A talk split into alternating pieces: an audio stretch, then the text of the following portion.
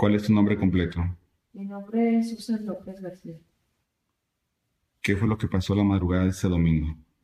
Sí, este, golpearon a mi primo, se los jugadores Texas. ¿Tú por qué no quieres dar la cara? Porque me da miedo, porque son unos salvajes.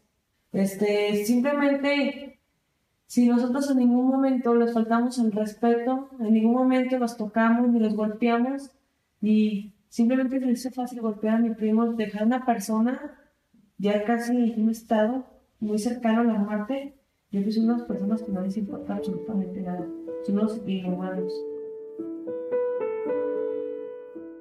La voz es de Susan López, la prima que acompañaba a Luis Mariscal el 16 de agosto de 2015. En otras palabras, aquella noche de la golpiza. Pero hay que imaginar la escena. En este video, Susan viste un suéter negro de cuello alto y su cabello café y largo cae sobre su hombro derecho. Está sentada de espaldas a la cámara del teléfono con la mirada hacia la pared. Han pasado apenas unas horas de los acontecimientos que cambiaron su vida. Un reportero pregunta. Y ella empieza a contar su historia.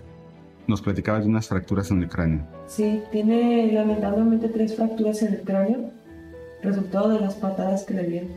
De hecho, este, me tengo que pedir permiso a mí para entubarla en ese, acto que digamos ya mi primo cayó totalmente en terapia intensiva.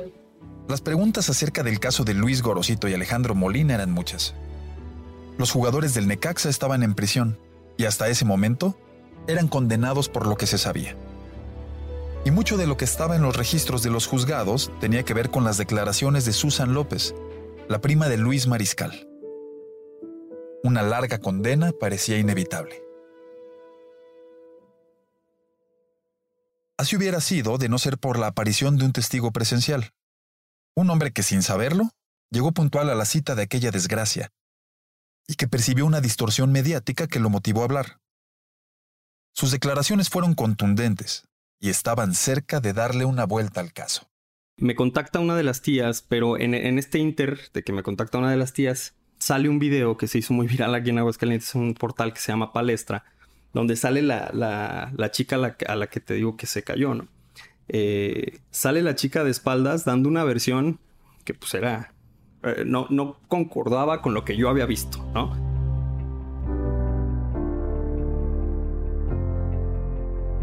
Bienvenidos al segundo episodio de SC Reportajes Podcast.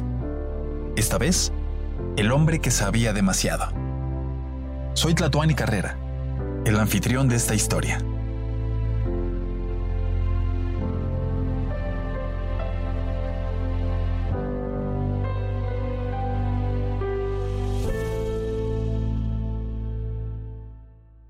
Aquella madrugada pasó mucho en pocos minutos. Alrededor de las 3.30 del 16 de agosto de 2015, los informes policiales reportan una pelea en el estacionamiento de Plaza Los Arcos, al norte de la ciudad. La noticia es una bomba mediática, porque entre los detenidos están Luis Antonio Gorosito y Alejandro Molina, jugadores del Necaxa. Las otras noticias también son poco amigables. En el hospital está Luis Rodolfo Mariscal López. El joven estudiante de ingeniería se encuentra en estado de coma inducido, con la vida atada a un respirador. Había mucho que contar y sobre todo, gente que quería saber. El instinto de reportero arrastró a Mario César Macías, editor de Palestra, un medio digital de alto alcance en la ciudad, al Hospital Hidalgo aquel domingo por la tarde. El ambiente en la sala de espera era tan pesado que no cualquiera lo podía cargar. Estaban los padres de Luis Mariscal y algunos otros familiares, entre ellos Susan López. La chava se notaba que había estado desvelada y llorando. Traía los ojos rojos. Y no solo por dentro, ¿eh? sino de afuera ya desvelada, ojos rojos. Y la que nos dijo que su primo estaba muy malo. Que los doctores que lo atendieron les dijeron que si sobrevivía iba a quedar con secuelas para toda su vida, porque los golpes en la cabeza fueron pues, muy fuertes. Mario César se ganó la confianza, gestionó la exclusiva y llevó a Susan a su casa, a pocas cuadras del hospital. El reportero acomodó su teléfono en posición vertical y empezó a grabar. La siguiente charla fue publicada la noche del 16 de agosto, unas horas después del enfrentamiento en el estacionamiento de Plaza Los Arcos. Es el primer acercamiento a los hechos. ¿Por qué lo golpearon? Íbamos saliendo nosotros de Cantinita, bar ubicado ahí por Colosio, y cuando íbamos caminando nos topamos de frente y como que ellos andaban tomados y andaban molestos. Entonces este, empezaron a faltar el respeto, decir mamacita y tontería y media. Y mi primo y uno de nuestros amigos se dijeron que tuvieran más respeto. Y nomás por decirles esas palabras a los jugadores, este, totalmente los atacaron y respondieron con, con golpes, con violencia.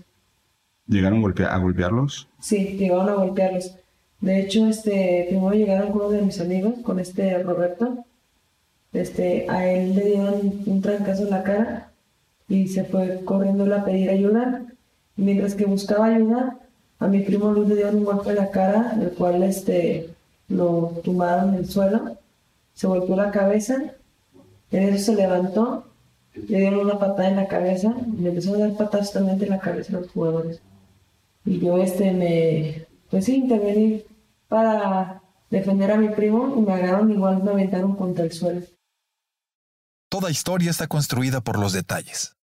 Y el reportero empezó a rascar, a hacer preguntas para buscar las primeras explicaciones de los hechos. A tu primo lo golpearon primero en la, en la cabeza, en la cara, cae, intenta levantarse y lo patean. Sí. ¿Lo patearon en el piso? En el piso, ya, de hecho ya no sé ni por qué hicieron ese tipo de agresión si mi primo ya no se estaba moviendo. Ya cuando lo empezaron a patear en la cabeza. Y también golpearon a los otros dos chavos. Este, también los otros dos chavos los dejaron muy heridos, pero el que, el que está muy mal es mi primo. Este, de hecho, ya cuando lo tienen en el suelo, se subieron a un BMW de color plateado. Supuestamente ellos ya se iban, se regresaron y lo, lo remataron. Y mi primo tirado inconsciente lo remataron y yo fui nuevamente para defender a mi primo, aventaron contra el suelo. Hay palabras que tienen más fuerza que otras en la cabeza de alguien que busca la noticia. Términos que encienden las alertas noticiosas a un buen entrevistador. La frase regresaron para rematarlo fue ese detonador. Por eso, Mario César buscó más detalles acerca de lo que acababa de escuchar. ¿Los dos o solamente un jugador? Sí, los dos, pero el que lo golpeó más fue este, el Gorosito. ¿Cómo lo remataron? A patadas en, en la cabeza.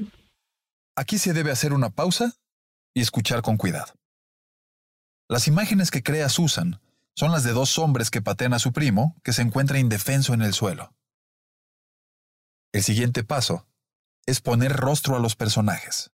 ¿Cómo ubicas a Gorosito? ¿Cómo es la persona? ¿Físicamente cómo es? Pues una persona alta, de piel morena, este, pues tiene como el aspecto de, no es, no es de México, pero está alto. ¿Les decía algo? Este, no, no, mañana estaba golpeando y yo escuché que, dice, no, este, pégale más, pégale más, que sabes que no sabe quién soy, y ya nomás lo dejó tirado en el suelo mi primo. ¿Cuánta gente iba con ellos? Con ellos, este, ya al final cuando fueron las agresiones, ya nomás estaba el gorocito, era otro chavo, este Alejandro, y una muchacha.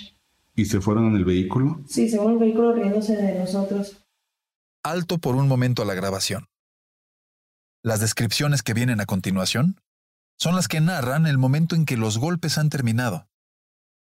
Las revoluciones empiezan a disminuir. Luis Mariscal está tendido en el pavimento del estacionamiento. Las primeras consecuencias empiezan a contarse. Yo cuando vi a mi primo ya este, en el suelo, este, vi que se estaba ahogando con su propia sangre. Entonces este, lo empecé a ayudar, lo volteé de un lado para que no se estuviera ahogando. ¿De dónde sangraba tu primo?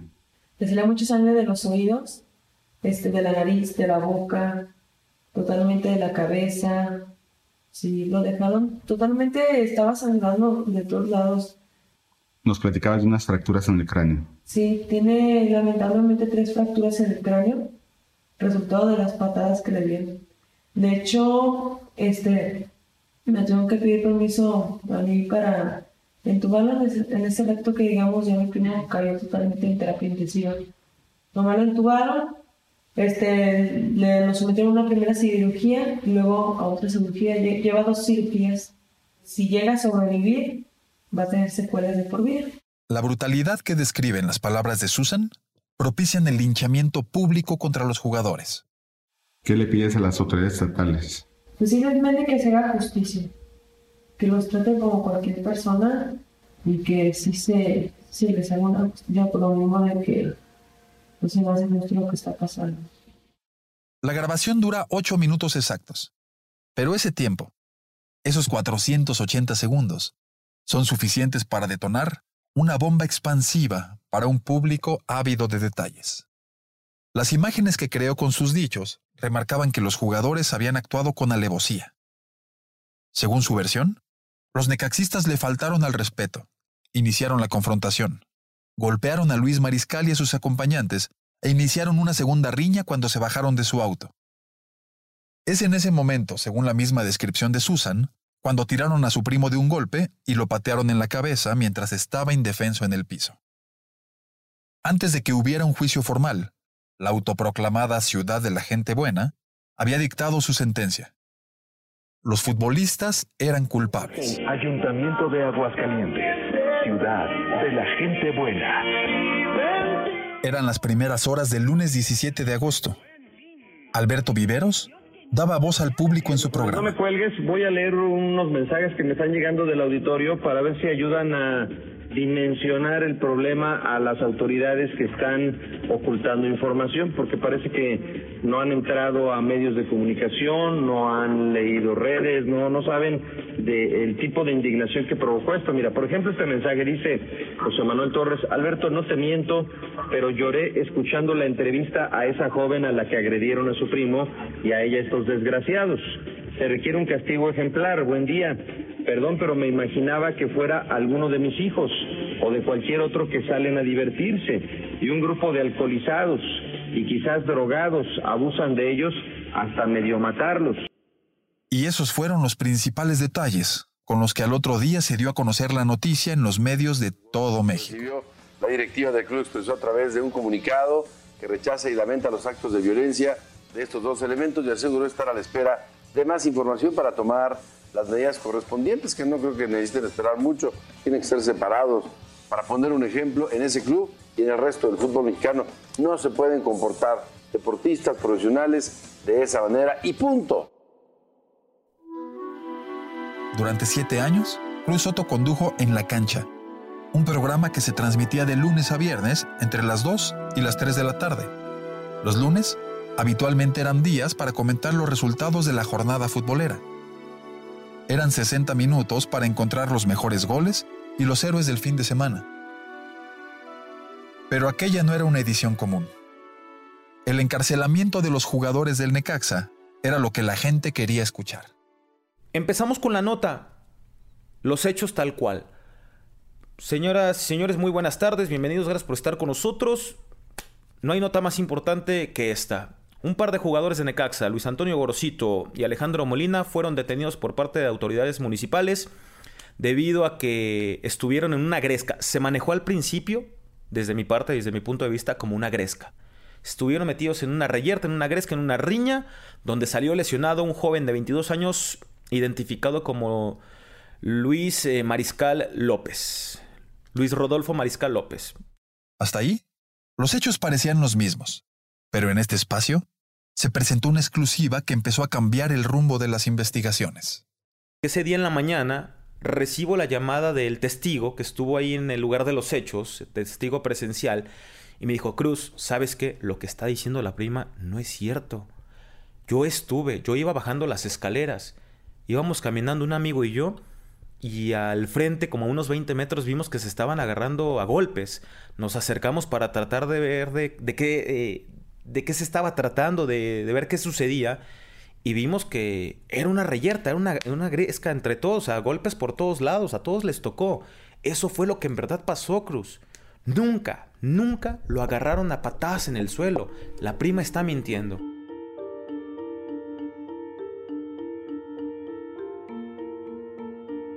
El hombre que vio mucho de lo que sucedió aquella noche se llama Efraín Rodríguez.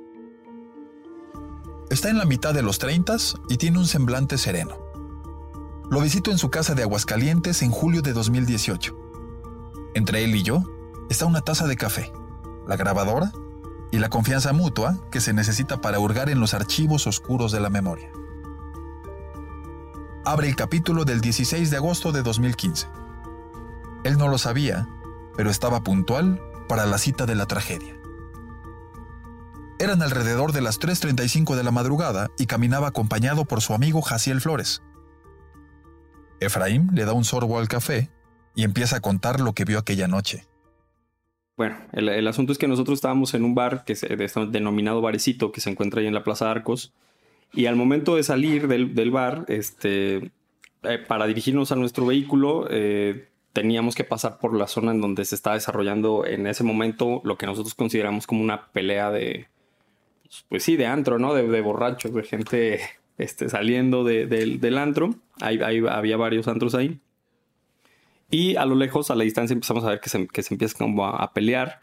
Eh, nos llamó la atención eh, precisamente Gorosito, que en ese momento nosotros no sabíamos ni que era jugador de Necaxa ni quién era, pues. Pero eh, Gorosito em, estaba siendo atacado por, por tres chavos, en una riña, pues, no, no, digamos que estaba siendo atacado, sino estaba peleándose con, con otros tres chavos. Aquella noche, a un lado de Efraín estaba Jaciel Flores.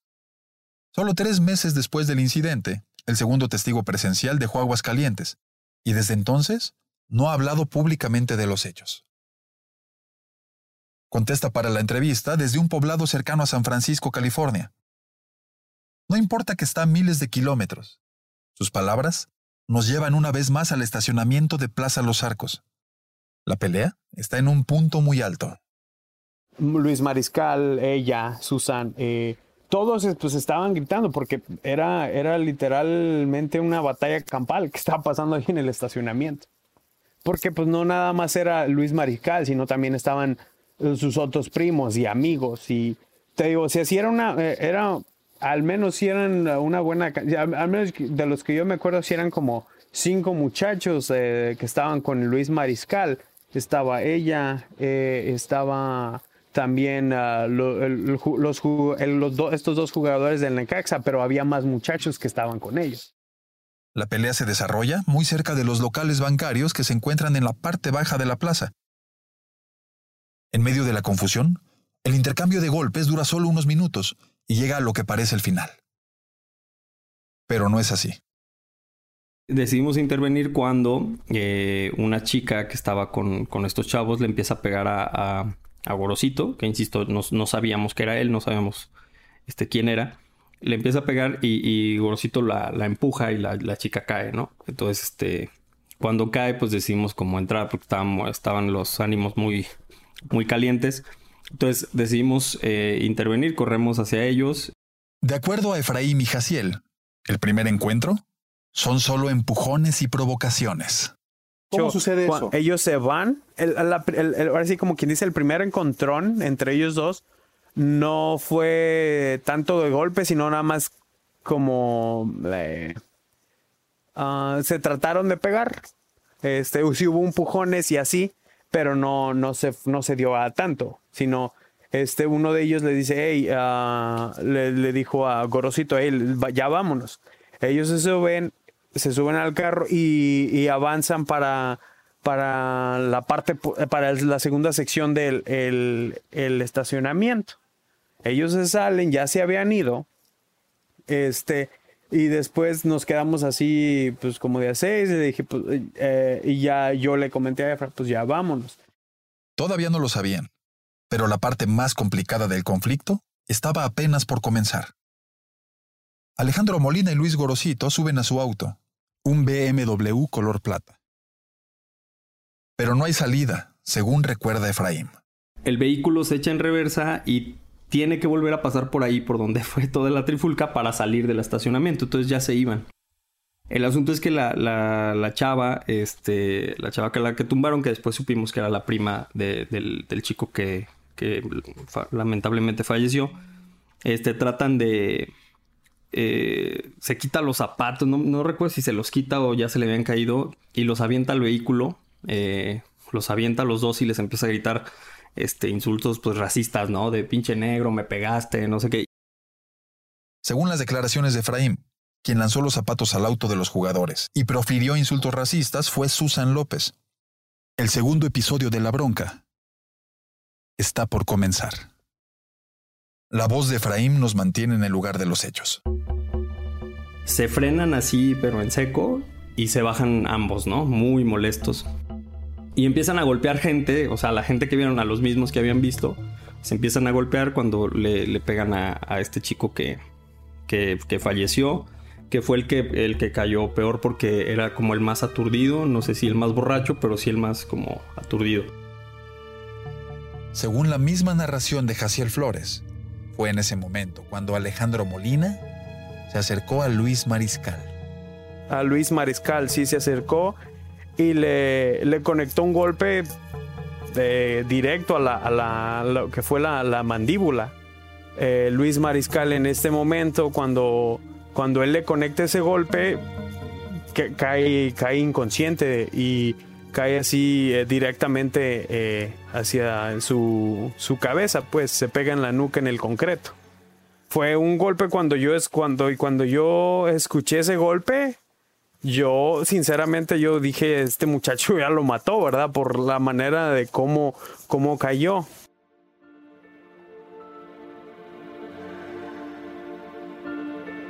Cayó a escasos cuatro metros de mí este, y cayó este, de espaldas y el golpe en la nuca pues se escuchó bastante fuerte. Después del golpe que cambió la vida de todos, Luis Gorosito y Alejandro Molina se van del estacionamiento de Plaza Los Arcos. Entonces solo queda la noche. Bueno, la noche y sus dolores. Queda la oscuridad y sus caminos que muchas veces no se quieren recordar, pero que están ahí. Después de la bronca, los testigos narran las primeras consecuencias.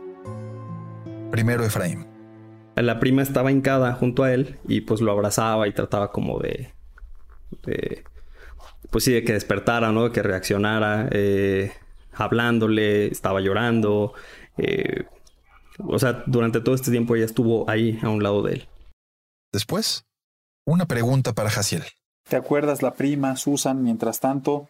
Eh, ¿Te acuerdas si Luis Mariscal cuáles eran las condiciones en las que estaba mientras estaba en el piso y qué hacía Susan. Ya que los futbolistas se fueron, ya fue cuando este, su prima ya lo quiso agarrar, todos lo querían este, mover o levantar de ahí. Yo, yo sí les dije, no, no lo muevan, espérense mejor hasta que lo único que, eh, lo, lo, único que pueden hacer es pónganlo de lado, porque no, porque se escuchaba ya después de ahí cuando, cuando ellos lo quisieron menear, se escuchaba como la manera en cómo estaba respirando, como parecía como que se estaba ahogando.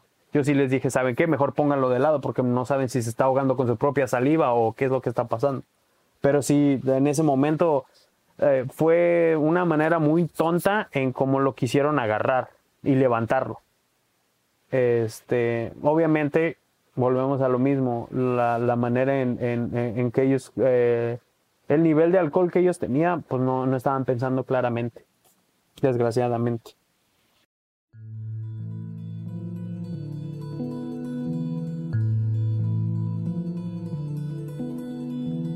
De hecho, creo que la chica se fue en la, en la ambulancia con su primo y los otros dos chavos creo que se fueron en otro carro. A Molina y a Gorosito los agarraron. Cuando nosotros salimos ya los tenían detenidos enfrente de mm, el Colegio Cristóbal Colón, que está ahí a 100 metros. Entonces, este, ya los tenían ahí detenidos y, todo. O sea, ellos los agarraron muy rápido. Sí, mira, ya se habían ido y luego regresaron. De hecho, varios de, los, de los testigos decían, es que regresaron a burlarse, se están burlando. Yo la verdad nunca escuché nada, pero sí vi el vehículo que se paró por la pluma de enfrente, o sea, por el lado de Colosio. Entonces ahí estaban parados, llega la patrulla y le decimos, ahí van, ¿no? O sea, porque todos le dijimos, ahí van los, los responsables. Entonces yo creo que no quisieron huir porque los agarraron ahí rápidamente y porque volvieron, ¿no? No sé por qué volvieron. Seguramente se sacaron también de onda porque el chavo se veía muy mal. O sea, el chavo no, se movía, ¿no? no había nada y estaba sangrando en los oídos. Detengamos por un momento el relato de aquella noche. Fue un momento de pocos, pero los testigos habían visto demasiado. Gorosito y Molina ya estaban detenidos, y la fiscalía buscaba declaraciones para mantenerlos encerrados más tiempo. Las declaraciones de Efraín y Jaciel eran muy importantes para todos, pero en ese momento, principalmente para la familia de Luis Mariscal. Y pues cuando la tía me contacta, le digo, ¿sabe qué? Lo que pasa es que no puedo ser eh, testigo porque mi versión no se parece mucho a la de su sobrina, ¿no? Que también estuvo ahí en el, en el día del momento. ¿Y, ¿Y, qué es lo que te llama la atención de la narración de ella en contra de lo que tú habías visto? Bueno, ella, ella platica desde tiempo atrás, ¿no? Que Gorosito estaba muy agresivo, que, que Gorosito los golpeó, que Gorosito los, los en el piso los golpeó, que el chico cuando ya estaba inconsciente fue golpeado todavía brutalmente con patadas, decía ella. Es lo que recuerdo. Y y bueno, en ese tiempo en el que ella dice, pues yo ya estaba ahí y en ningún momento vi que, que lo hubieran pateado, ¿no? O sea, me brincó bastante que la versión fuera tan distinta, ¿no? Fue, eso sobre todo. Efraín y Jaciel acudieron a declarar formalmente esa misma semana. Su narración de los hechos fue un contrapeso que contradijo las versiones iniciales. Pero la jueza Margarita Zapata dictó auto de formal prisión para Gorosito y Molina el 23 de agosto de 2015. Susan López levantó su denuncia ante el Ministerio Público y apareció en el video que se volvió viral, pero nunca se presentó a declarar ante los juzgados, a pesar de que fue requerida en varias ocasiones. El café ya está frío en el fondo de la taza. Estoy cerca de despedirme de Efraín. Ya, nada más para terminar, ¿qué te queda de aquella noche? Eh, al momento que fuimos a, a, la declaración, pues el chavo estaba. Decían que estaba como en estado vegetal y pues ver a Molina y a ahí tras las rejas y nosotros declarando. Eh, ¿Qué te queda? Pues. Pues cómo te cambia la vida en un momento, ¿no? O sea, hay, un, hay una persona fallecida y hay otros dos enfrentando un proceso pues penal fuerte y, y, y pues se les acabó su carrera por una tontería, ¿no? Porque parece que el móvil sí fue que, que chulearon a la chica, ¿no? o sea, vamos, eh, te pone a pensar, ¿no? En, en, los riesgos que hay por cualquier, y en cualquier segundo, pues se puede cambiar la vida. Me detengo a pensar en esas palabras y cómo un segundo puede cambiar el rumbo de una vida. O de varias. Estoy en el estacionamiento de Plaza Los Arcos y mientras camino por las banquetas donde todo sucedió, reparo en que el lugar de los hechos está plenamente vigilado por varias cámaras de las sucursales bancarias. Esas cámaras son otros ojos, unos testigos que cuentan su propia historia de los hechos. El reportero policíaco Juan Luis Díaz nos brinda más detalles. Sí, es que habrá que recordar que pues, son cámaras de seguridad, no, no se trataba de grabar el, el, el, evento del conflicto como tal. Son ángulos que, cuyo objetivo es vigilar los vehículos estacionados. Uno nunca se hubiera imaginado que aquel estacionamiento se iba a convertir en un campo de, un campo de batalla. El contenido de esos videos se revelará en el próximo episodio de SC Reportajes Podcast.